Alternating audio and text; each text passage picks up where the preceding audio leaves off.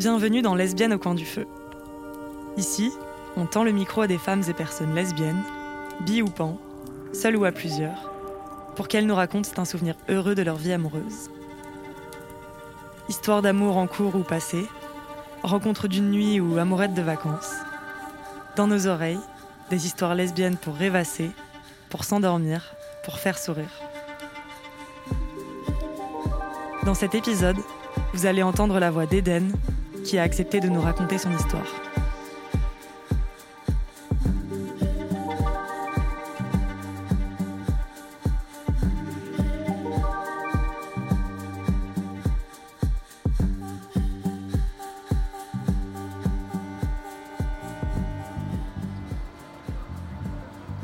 Moi j'étais en fac de cinéma et Joy était en fac d'anglais. Et en fait on s'est rencontrés dans une salle de spectacle par une amie interposée. On faisait partie du même groupe d'amis et en fait elle est sortie pendant deux ans je crois avec l'un de mes meilleurs potes de l'époque. C'était un couple un peu drama. Ils se sont mis ensemble, ils se sont séparés, ils se sont remis ensemble. On gardait ça un peu de loin en fait, euh, nous les potes, mais c'était un peu le couple dans notre groupe euh, qui faisait n'importe quoi. La première fois que je l'ai rencontrée, euh, elle était, enfin, elle est toujours euh, grande, très élancée. Elle a une forme de légèreté dans le mouvement, une forme de grâce. Par la suite, elle, elle des cours de danse. Maintenant, elle est danseuse. Elle fait de la musique aussi. Mais oui, c'est ça qui m'a frappée euh, la première fois que j'ai rencontré, c'est sa grâce. On dirait un oiseau un peu. Puis elle a un côté un peu papillonnant, quoi. Elle voir les gens c'est très facile pour elle de se faire des potes, d'avoir un contact facile. Et la première fois, je l'ai trouvée euh, assez solaire, mais il y avait quelque chose euh, en dessous qui était émouvant pour moi. Une forme de profondeur euh, et aussi peut-être de tristesse en fait. en dessous, un vernis assez joyeux. C'était juste avant l'été 2017, on était au mois de juin. Et je faisais une soirée chez moi avec quelques amis. On écoute des vinyles.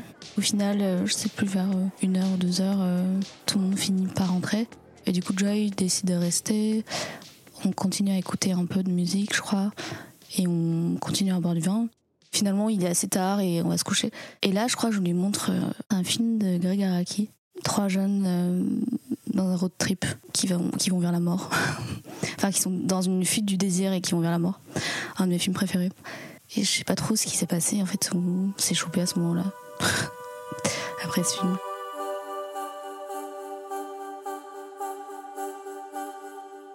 À l'époque, on était potes, quoi. Enfin, je sais pas, tout- enfin, depuis la première rencontre, ça a toujours été quelqu'un qui me touchait beaucoup. Et même quand on se voyait avec nos amis, j'avais une relation particulière avec elle. Et parfois, on était un peu à part du groupe et on parlait d'autres choses, notamment on parlait de musique. Et là, c'était la première fois que l'occasion se présentait. Voilà. Du coup, le lendemain, je devais aller au travail assez tôt. Et j'étais complètement dans une autre dimension, quoi. Il y avait une nouvelle collègue. On se dit bonjour et je me rappelle très bien, j'étais complètement sur un nuage, genre j'avais un sourire genre jusqu'à là. Et je comprenais rien à ce qui se passait. J'étais complètement stone. Je planais en fait.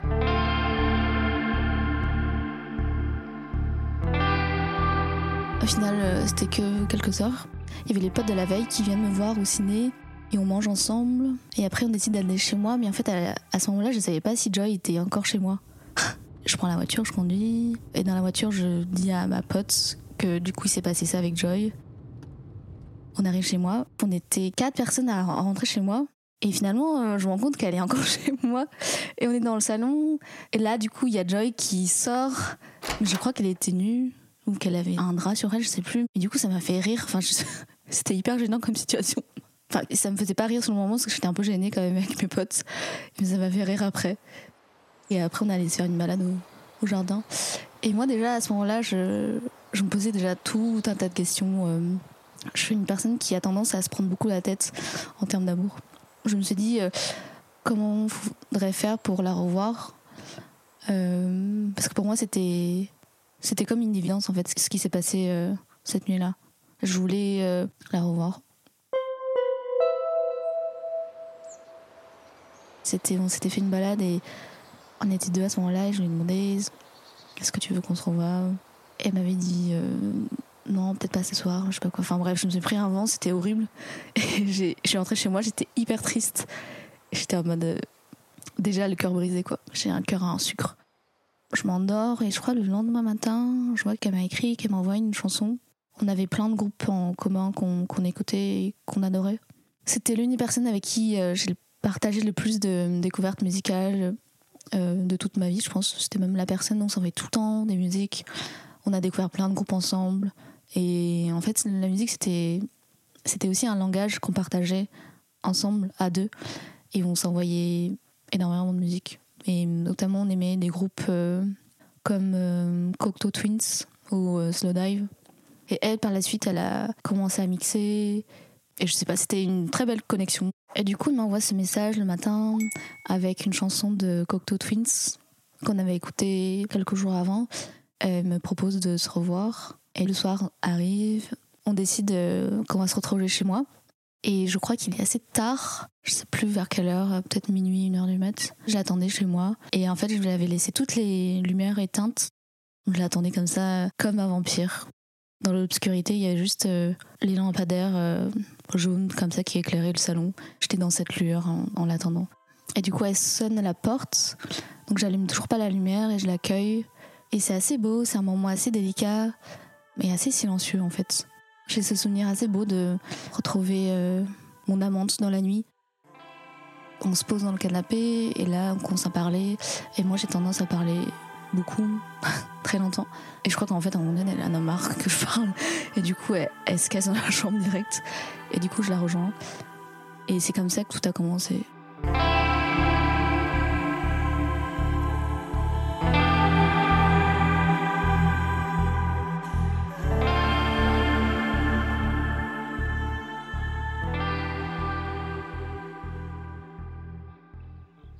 Quelques jours passent et on arrive euh, à son anniversaire. Elle est née le 20 juin, donc c'est la veille du premier jour de l'été. Le mois de juin aura toute son importance dans toute la durée de notre relation.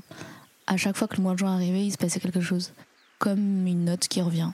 Le jour de son anniversaire, je décide de l'emmener à la mer. À l'époque, j'avais une voiture et on n'habitait pas trop loin de la mer. Je passe à prendre en bas de chez elle. Elle monte dans la voiture et là, en fait, je crois qu'elle avait du maquillage bleu sur ses yeux ou sur ses sourcils, je me rappelle plus. Et en fait, je me rappelle de, ce regard qu'on s'est échangé au moment où elle rentre dans la voiture, je me rappelle très bien. Parce que moi, à l'époque, j'avais peur. Enfin, la peur, c'était une, une composante qui était assez euh, omniprésente. Et la peur était mélangée au désir. Elle venait du fait que c'était la première fois que je vivais cette chose qui était l'amour avec une fille, en fait. Et c'était complètement nouveau et, et pour elle aussi. Mais c'est vrai que j'ai l'impression qu'il m'a fallu m'affranchir de cette peur à chaque instant avec elle. Après cet échange de regards qui m'aura beaucoup marqué, on part sur la route et on va vers le grand air marin, on va vers l'océan et on écoute euh, cet album de Cocteau Twins en boucle. Et c'est un moment qui est très beau. Moi, je me sens libre. Je pense qu'elle se sentait libre aussi avec moi et on se sentait libre ensemble de pouvoir rouler, d'écouter la musique très forte comme ça et d'avoir l'horizon à perdre de vue.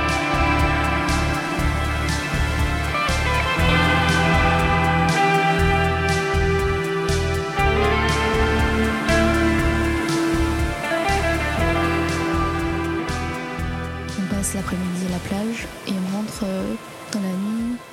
Et par la suite, elle m'enverra un poème qu'elle a écrit sur ce moment-là. C'est là que je me rends compte que c'était pas fort que de mon côté et que pour elle aussi ça avait été marquant euh, cette journée-là. On commence une relation ensemble, elle et moi, à travers l'été, où euh, j'allais la voir souvent à vélo le soir. On se retrouvait toujours le soir. Je me rappelle, je prenais mon vélo euh, rouge, vintage, et je longeais euh, au bord de l'Orne et j'allais la retrouver le soir. En fait, on a commencé par être des amantes. Voilà, on commence une relation assez passionnelle et on vivait du corps, de la poésie, de la musique. Et je crois que ça ne suffisait. On avait 20 ans l'été, je crois que on avait besoin que de ça. Il y avait un sentiment de liberté et de toute puissance en fait dans ces rituels euh, qu'on avait de se retrouver que dans la nuit, comme si on pouvait avoir des vies parallèles la journée et en fait la nuit on se retrouvait, c'était notre moment à nous. J'avais été assez bouleversée parce qu'avant j'avais eu que des expériences avec des mecs. Donc tout ça, c'est aussi en lien avec euh, une longue réflexion sur euh, ma sexualité. Je pense que ça a bouleversé ma vie en fait. C'était la première fois que je couche avec une fille. Je pense que ça a tout changé. Parce qu'il y a un peu, idéalement, ce que tu peux penser en termes de. intellectuellement, euh, ce que c'est d'être queer. Et il y a aussi la pratique. Et je trouve que la première fois que tu touches à un corps comme ça, ça, ouais, ça change complètement ta vision de l'amour et de la vie. C'était hyper beau. Elle non plus, elle avait jamais été avec une personne queer avant. Mais moi, à l'époque, je me définissais pas encore comme queer. En fait, quand j'étais ado, je pensais que j'étais bi. Et après, rapidement, je crois que quand j'avais 16, 17, j'avais quand même ce truc avec les filles les femmes. Notamment, je regardais beaucoup de films lesbiens, genre dans ma chambre. J'ai vu plein de films lesbiens. Il n'y en avait pas beaucoup, en fait, et je, les regardais en boucle. C'est pour dire à quel point il manquait des représentations aussi euh, de personnes lesbiennes euh, dans la fiction, quoi. Donc à cette époque-là, dans ma tête, en fait, j'étais lesbienne, mais dans la pratique, je ne savais pas si vraiment je l'étais. Enfin, je me suis beaucoup forcée aussi avec des garçons à me dire peut-être que au final, je n'étais pas tombée sur le bon garçon. Je me suis rendu compte que j'ai perdu beaucoup, beaucoup de temps à, à essayer d'avoir du désir pour eux, alors que j'en avais aucun en fait. J'ai perdu des années de ma vie, je pense, dans cette quête, parce que j'arrivais pas à assumer ma sexualité. Aussi sans doute parce que je suis née en Chine et que je suis arrivée en France. Euh, jeune, quand j'avais 10 ans et que ma famille vit en Chine, il y a tout ce truc de voilà, en fait, en France, je peux vivre euh, cette sexualité.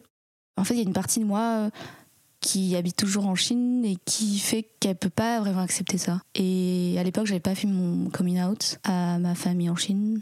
D'ailleurs, je l'ai dit qu'à ma mère aujourd'hui. Enfin, mon père le sait pas. J'ai vécu tout euh, avec une forme de décalage. Donc la première histoire d'amour, elle est arrivée assez tard dans ma vie. Et ça a été bouleversant.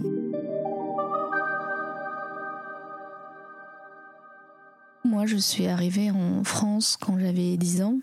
Et elle, elle est née en France, mais ses parents sont nés au Maroc et ils ont immigré vers la France quand ils étaient assez jeunes, je crois. Et ensemble, du coup, on partageait euh, un peu la maladie de, des gens qui ont deux ou plusieurs cultures.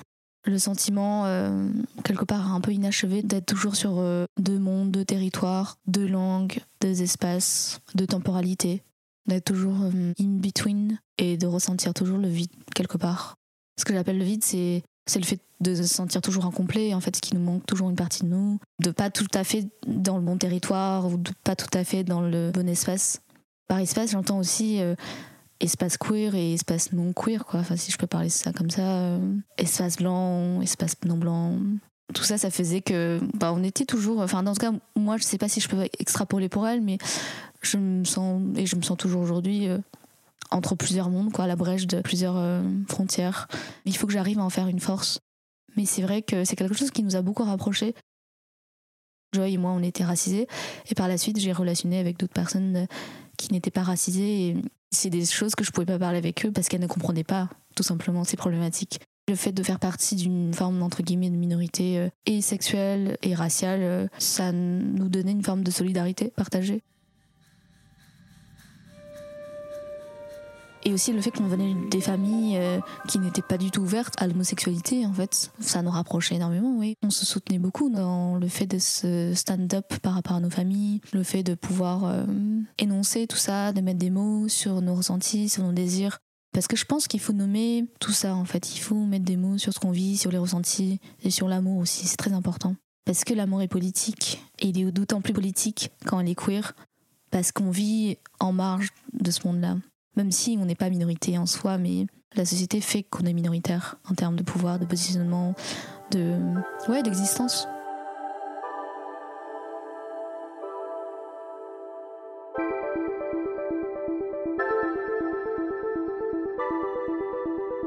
L'un des points communs qui nous réunissait, c'était notamment l'amour qu'on portait aux arts.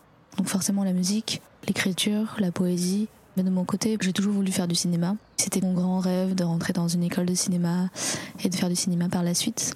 Quand j'avais 17 ans, j'ai vu un film qui m'a complètement bouleversée, qui s'appelle euh, Naissance des pieuvres de Céline Donc c'est l'histoire entre trois jeunes filles qui découvrent leurs premiers désirs, des désirs qui sont entremêlés, des désirs euh, assumés, non assumés, leur rapport au corps. J'ai compris beaucoup de choses avec ce film à cette époque. Et du coup, après ce film, euh, je me suis dit, c'est ça qu'il faut que je fasse, quoi, le, cinéma, qui m'appelait et que c'était ma mission d'y aller.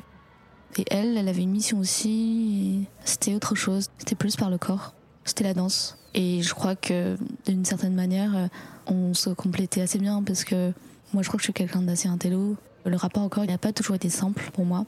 Et elle avait une forme d'aisance avec son corps, euh, dans la grâce du geste, dans la légèreté de se mouvoir.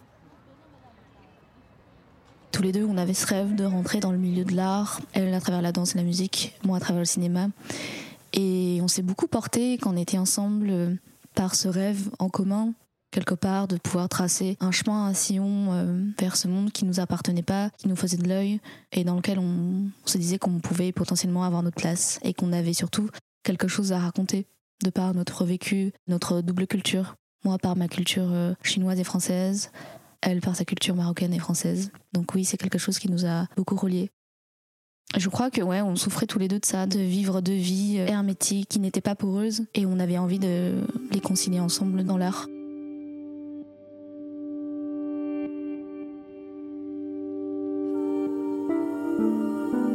Après à peu près deux mois de relations passionnelles, moi je décide de venir à Paris pour tenter ma chance. C'était un peu mon grand rêve et j'avais aussi beaucoup d'incertitudes dans le ventre et beaucoup de peur. Mais voilà, je décide de prendre euh, mon courage à deux mains et de rejoindre la capitale. À ce moment-là, elle est partie dans un festival de musique. Les festivals de musique auront une importance assez marquante dans notre relation aussi, comme les mois de juin. Et au final, on se retrouve euh, à un moment donné à Paris. À ce moment-là, je cherchais un appartement. Et là, on s'est pas revu depuis quelques semaines, je crois. Et en fait, son énergie avait complètement été transformée, et par l'été, et par le festival, et par la mer. Et du coup, ces retrouvailles étaient amères euh, et acides. On s'est retrouvés, j'avais pleuré tout le temps. Je pleurais tout le temps avant même que la tristesse arrive, mais c'était quand même une manière d'anticiper la tristesse qui allait venir. Et effectivement, quelques jours après, euh, elle m'écrit euh, que ce serait mieux qu'on se revoie pas pour le moment, je crois. Un truc comme ça, d'une phrase par SMS. J'étais dans le parc et je me suis mise à pleurer. Donc après trois heures de, de larmes ininterrompues, je rentre chez moi. Ça, c'était mon été à Paris en 2017. C'était horrible. À côté, professionnellement, il se passait plein de choses à l'époque. Je rejoignais aussi un magazine qui était basé à Paris. Je commençais à être journaliste pour eux. Je rencontrais aussi à ce moment-là plein de nouvelles personnes qui allaient rentrer dans ma vie et beaucoup compter. C'est aussi des personnes qui allaient m'introduire à la vie parisienne, au monde de la nuit, de la fête, au monde queer.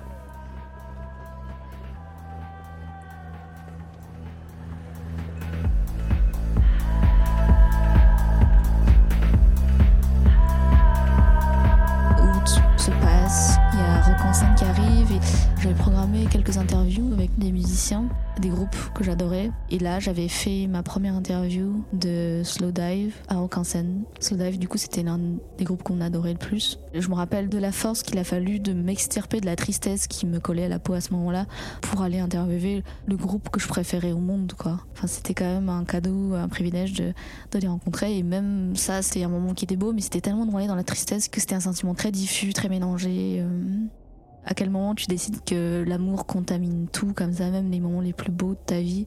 La passion, c'est bien, mais il faut aussi mesurer euh, la hauteur de ta tristesse, quoi. J'ai l'impression que dans la passion, il y a un peu ce truc euh, mathématique qui fait que plus tu vas dans les hauteurs, dans les montagnes, dans les choses les plus extraordinaires et les plus immenses, plus tu vas aussi tomber. Hein. C'est un peu comme un roller coaster d'addiction. Et j'ai mis des années, moi, à m'en défaire de cette addiction. À partir de cette rupture, la passion euh, dévorante a duré un peu plus de deux ans. C'était comme un cercle, quoi. On n'arrivait pas à se quitter, mais quand on se remettait ensemble, on n'arrivait pas à juste continuer à être ensemble. Il y avait quelque chose qui était assez étrange de l'intermittence dans notre relation. C'était euh, un fil qui ne pouvait pas être continu dans la vie de tous les jours, dans le quotidien. Et on n'arrivait pas à mettre en œuvre euh, l'idée qu'on avait de notre amour qui était grandiose, poétique, éternel, à travers nos corps inscrits dans cette vie terrienne de tous les jours. Quoi. Il y avait une impossibilité de s'aimer simplement, alors que tous les autres autour de nous arrivaient à le faire. Et ensemble, on ne se comprenait pas non plus. Le langage était rompu, on se faisait du mal, quoi.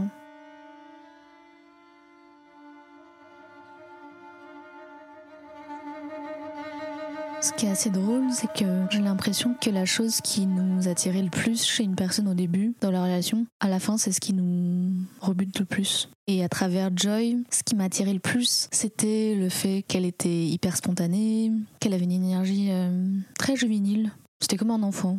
Quelque part, on, on peut jamais en vouloir un enfant de ses comportements. Cette forme de légèreté d'être, de nonchalance. C'est marrant comment une qualité peut toujours devenir un défaut et vice versa. En fait, ça dépend le, où est-ce que le cœur se place. C'est la personne la plus libre que j'ai rencontrée, mais aussi par extension de cette liberté peut porter une certaine forme d'égoïsme. Donc par la suite, ça m'a permis de réfléchir aussi sur euh, qu'est-ce qu'être libre, à quel endroit euh, ta liberté atteint celle des autres et le prix de l'indépendance?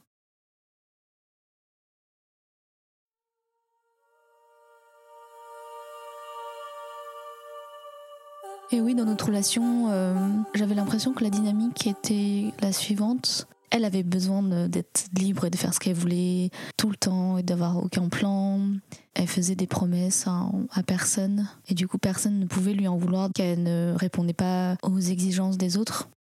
Donc elle faisait ses bails et après elle revenait chez moi, sur mon territoire. Et moi je devais être comme une espèce d'aéroport qui allait accueillir son avion et son avion allait décoller n'importe quand et revenait n'importe quand aussi. Et moi je devais être un aéroport euh, ouvert H24, nuit et jour, qui était là soit l'attendre, soit l'accueillir. Elle euh, me racontait ses aventures. Donc c'était ça la dynamique pendant quasiment deux ans. Et moi, j'avais l'impression que c'était ma mission, quelque part, entre guillemets, de la sauver, dans le cadre de la réparer. C'est ce que j'ai essayé de faire au mieux, et par la suite, j'ai compris que de un, c'était pas mon rôle, forcément, de faire ça, et de deux, euh, en fait, il faut qu'elle se répare d'elle-même. C'était ça. Et que peut-être que moi aussi, j'avais besoin d'être réparée. Et deux avions qui sont défaillants tous les deux, ça crée des accidents. Et parfois, on se retrouvait en vol, euh, ça faisait des étincelles, et d'autres fois, euh, ça faisait un crash. Je pense que je suis encore en réparation, mais ça va un peu mieux avec le temps.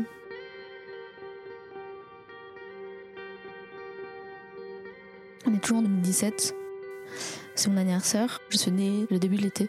Et elle m'amène chez le tatoueur parce qu'à l'époque, j'avais pas encore de tatouage et je voulais commencer à faire une premier tatouage.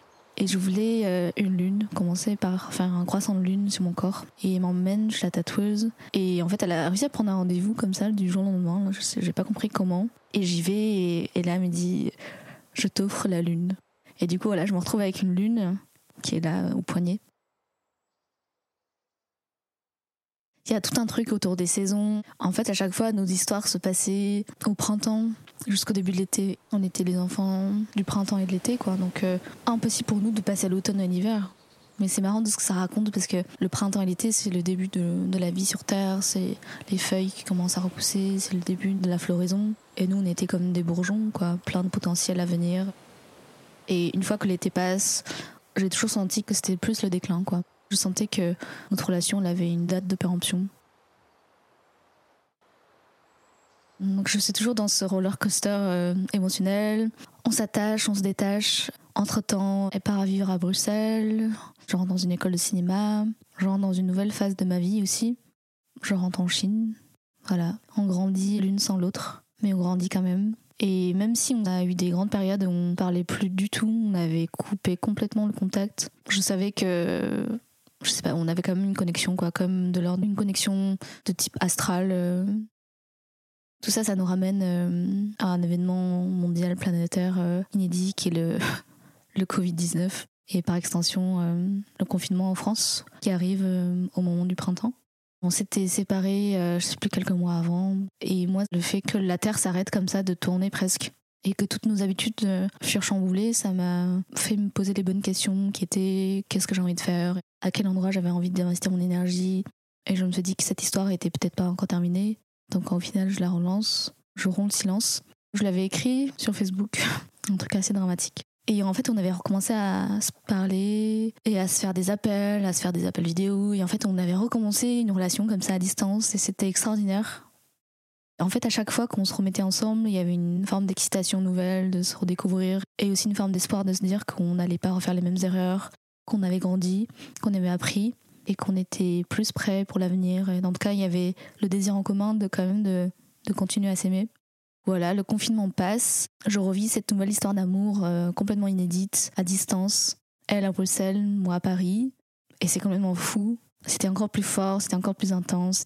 Pour le coup, c'était euh, vraiment l'éloge de la poésie. Quoi. On s'écrivait tout le temps, on se faisait des vocaux. On n'avait jamais aussi bien communiqué qu'à ce moment-là, parce qu'on a été dans une impossibilité de se déplacer.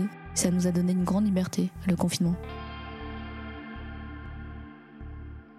Et moi, j'ai une révélation à ce moment-là avec le confinement. Ça a changé assez radicalement ma manière de penser le monde et de la vivre. Et un matin, je me suis réveillée avec une évidence je devais changer de prénom, enfin que j'avais même déjà changé et que j'étais déjà dans ce nouveau prénom, Eden. Et je lui annonce, et je lui annonce aussi que maintenant ce sera il. Ça faisait déjà un bout de temps que je me posais des questions sur mon identité de genre, et là avec le confinement, c'est comme si tout était devenu plus limpide. Elle me soutient dans ma démarche, avec mon nouveau prénom, mon nouveau pronom, dans mon nouveau corps. C'est assez extraordinaire me soutient dans, dans mon geste d'émancipation, d'être qui je suis, quoi, dans ce coming out euh, non binaire.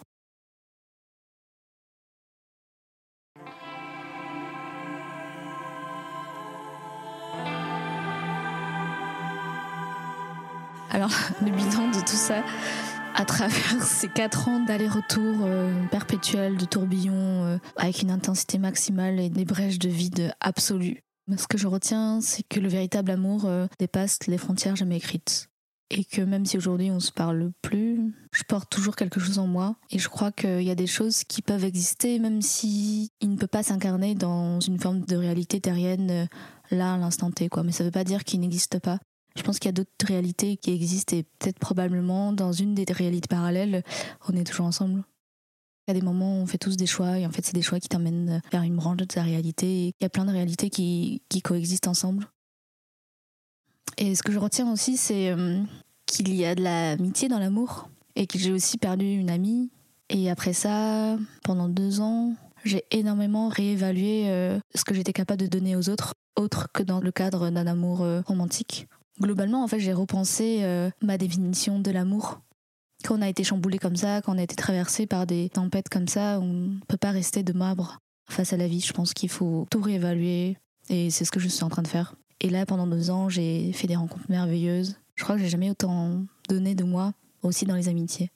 Enfin, je crois que la frontière entre amitié et amour est beaucoup plus poreuse en fait aujourd'hui. Et j'aime mes amis d'amour très fort. J'ai plus envie de vivre ces up and down de manière aussi radicale. Je pense que je cherche de l'intensité, certes, aussi de la poésie, beaucoup de beauté, du sublime, mais euh, peut-être dans une forme un peu plus stable en fait. Je suis attirée par aussi une forme d'instabilité parce que moi-même je suis quelqu'un d'instable. J'ai l'impression que c'est quand c'est instable, quand c'est friable, que c'est là, cet endroit-là, que la vie a à t'offrir de plus beau, quoi. Mais peut-être que c'est une idéologie erronée et qu'il y a aussi de la beauté dans les choses stables, durables. Et peut-être que c'est beau aussi de construire euh, un refuge euh, un peu plus solide que dans celui que j'ai évolué en fait. Je crois que c'est ça, en fait j'ai envie de créer des refuges pour moi, pour mes amis, pour les gens que j'aime.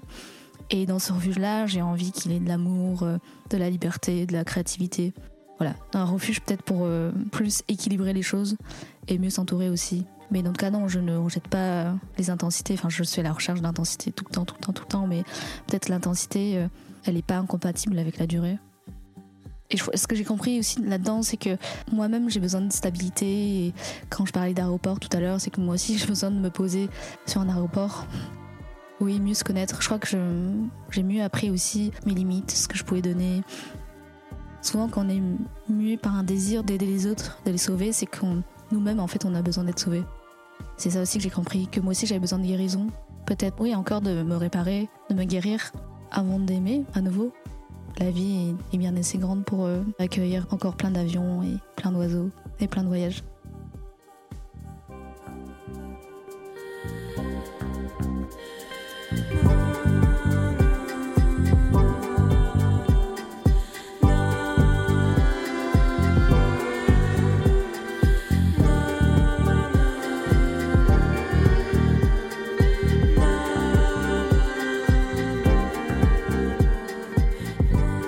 Venez d'écouter un témoignage de Lesbienne au coin du feu, un podcast Manifesto 21 signé Atina Gendry. Merci à Eden de nous avoir partagé son histoire. Jeanne Chocheras a assuré la réalisation, le sound design, la musique originale et le montage de cet épisode.